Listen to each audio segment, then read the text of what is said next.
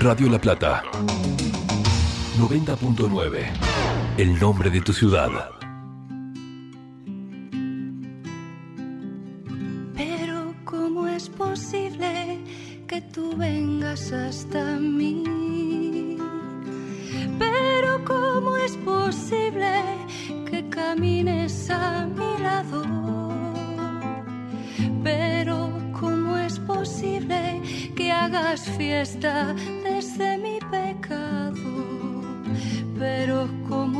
¿Cómo es posible que me elijas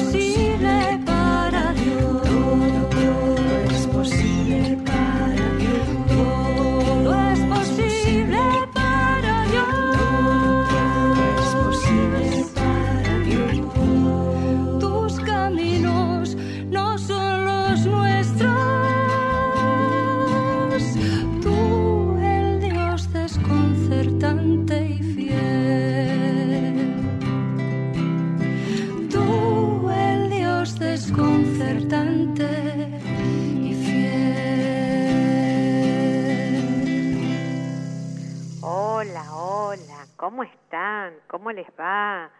¿Cómo andan? ¿Cómo los va tratando esa cuarentena?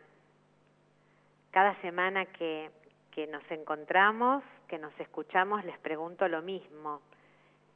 Y sé que de acuerdo a cada persona, y hablo también en primera persona, nos van pasando distintas cosas. En primer lugar, como siempre, quiero agradecer a mi audiencia que son un amor, porque se preocuparon porque el jueves pasado no estuve en el aire y como yo soy, doy siempre mi, mi teléfono al aire, a veces me mandan WhatsApp personas que no conozco, pero que me hacen sentir muy responsable de este espacio, porque me esperan, esperan el jueves a las seis de la tarde. Así que les pido mil disculpas, pero tuve un accidente doméstico que mm, fue con suerte, porque si no, no estaría en este momento acá. Y bueno, gracias a Dios ya pasó y por eso no estuve el jueves pasado. Bueno, van pasando los meses, los días, las horas, y cada día que pasa o tenemos una expectativa más o una expectativa menos. Pero saben que yo siempre miro el medio vaso lleno. Entonces, siempre estoy pensando que hay algo más. Y que ese algo más es positivo. Y porque creo en eso, porque estoy segurísima de eso, no me cabe duda, y cuando pase la cuarentena tal vez hablemos de otra forma, hoy vamos a hablar de la esperanza. Siempre trato de elegir temas de una semana para la otra, pensando en lo que cada uno de ustedes está viviendo, los que conozco y los que no conozco, pensando en los miedos, pensando en el hastío del encierro,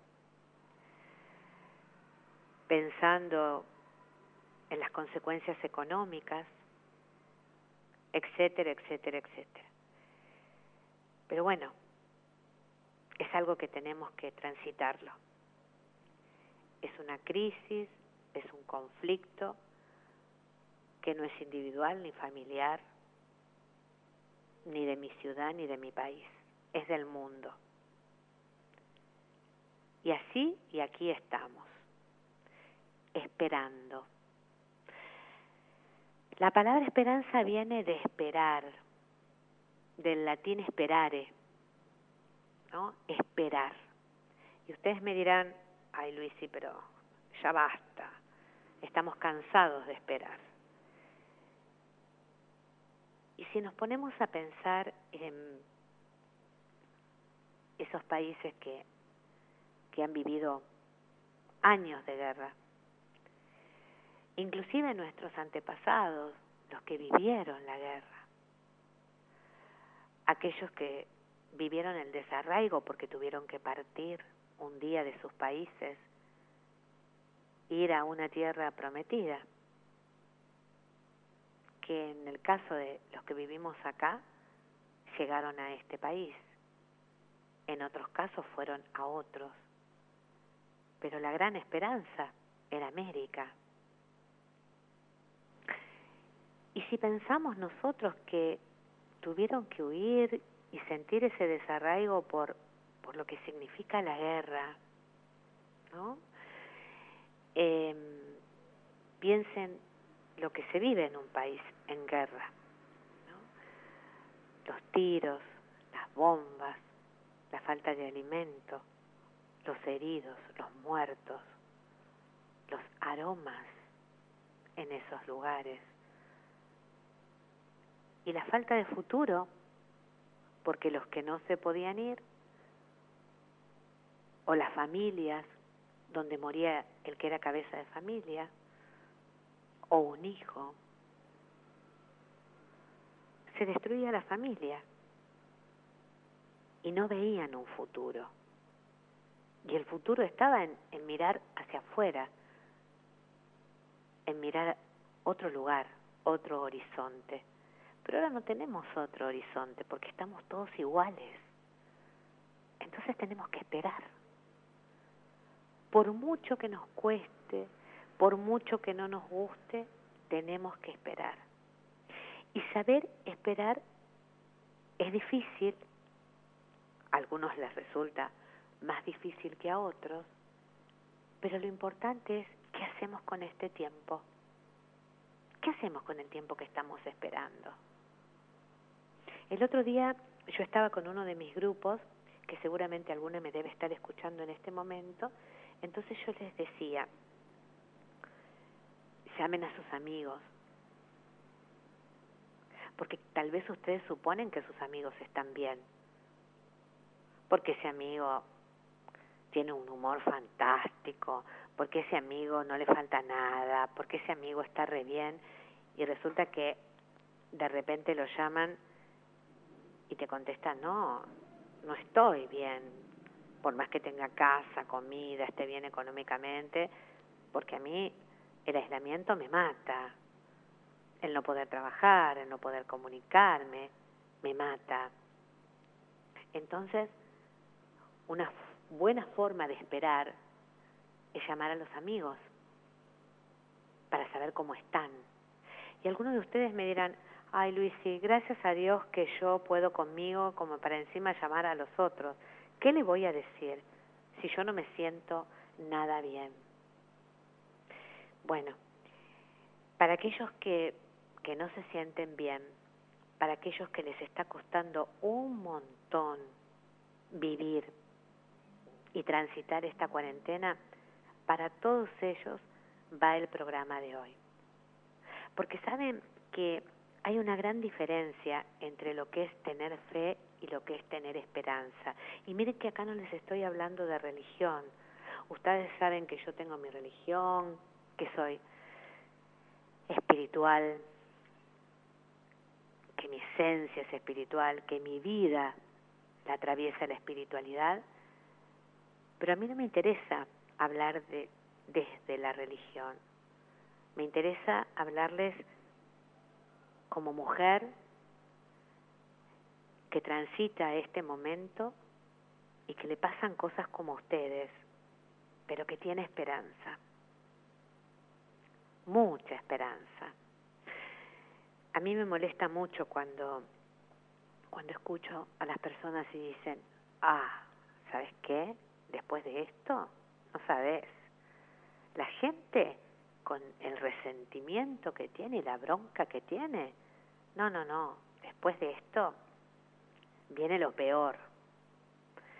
Y mm, yo me pongo a pensar y digo, pero el después de esto es, el esto es hoy. ¿Y cómo estoy transitando este hoy para que después no venga lo peor? Y ustedes me dirán, sí, Luis, pero ¿sabes lo que pasa? Que no depende de nosotros. Miren, yo creo en la Madre Teresa. La Madre Teresa decía que, que cada uno desde su lugar puede hacer lo suyo.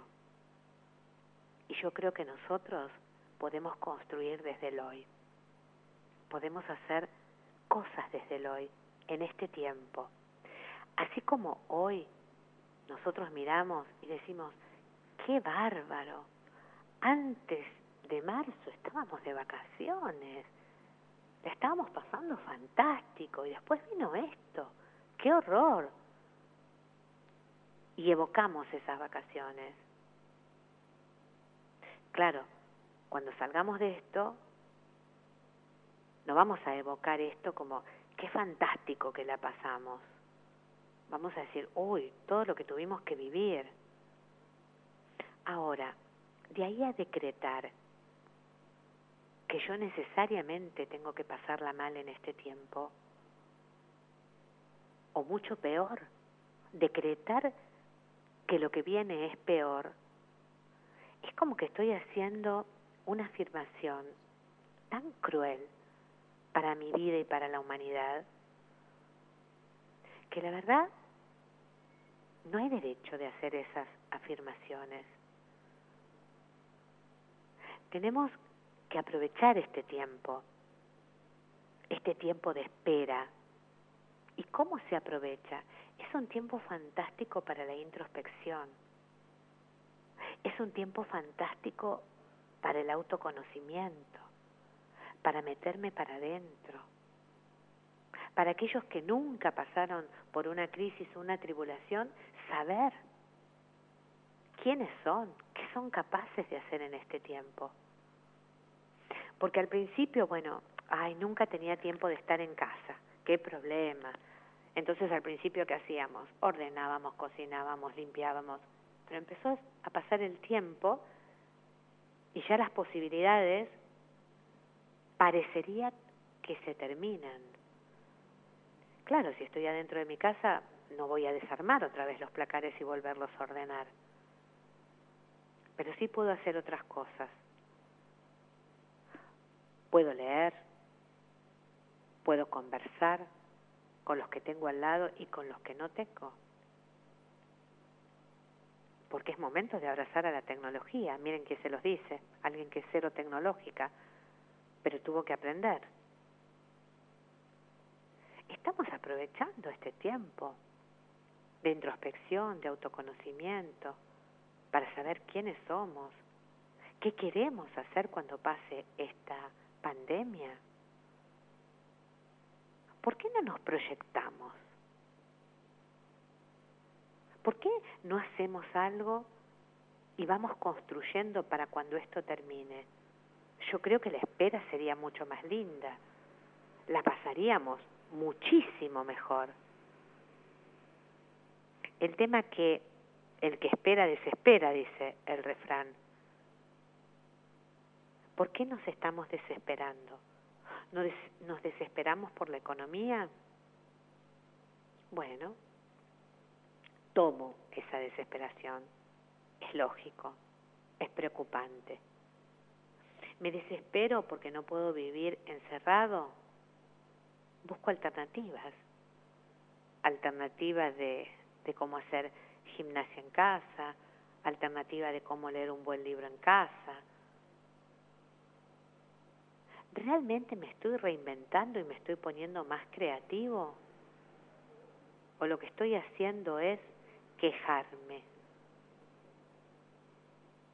Bueno, hoy nosotros vamos a hablar de la esperanza.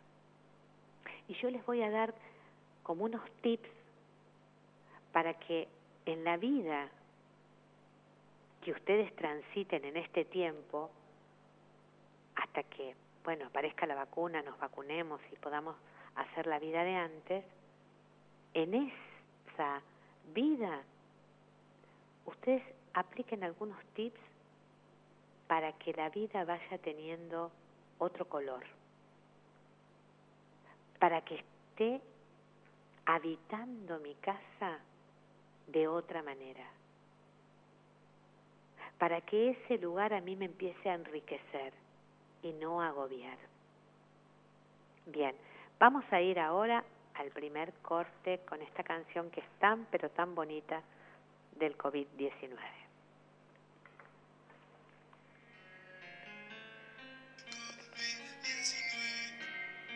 Soy el rey de los virus, no ves mi corona. Si no tienes miedo es que no entra a tu zona. Con un estornudo te dejo en la lona. Me lleve conmigo unas 3.000 personas. Toda esta epidemia nadie la predijo. Primero te infecto y después me fijo. Al planeta entero lo tengo de hijo. Vayan todos corriendo a comprar barbijo. COVID-19.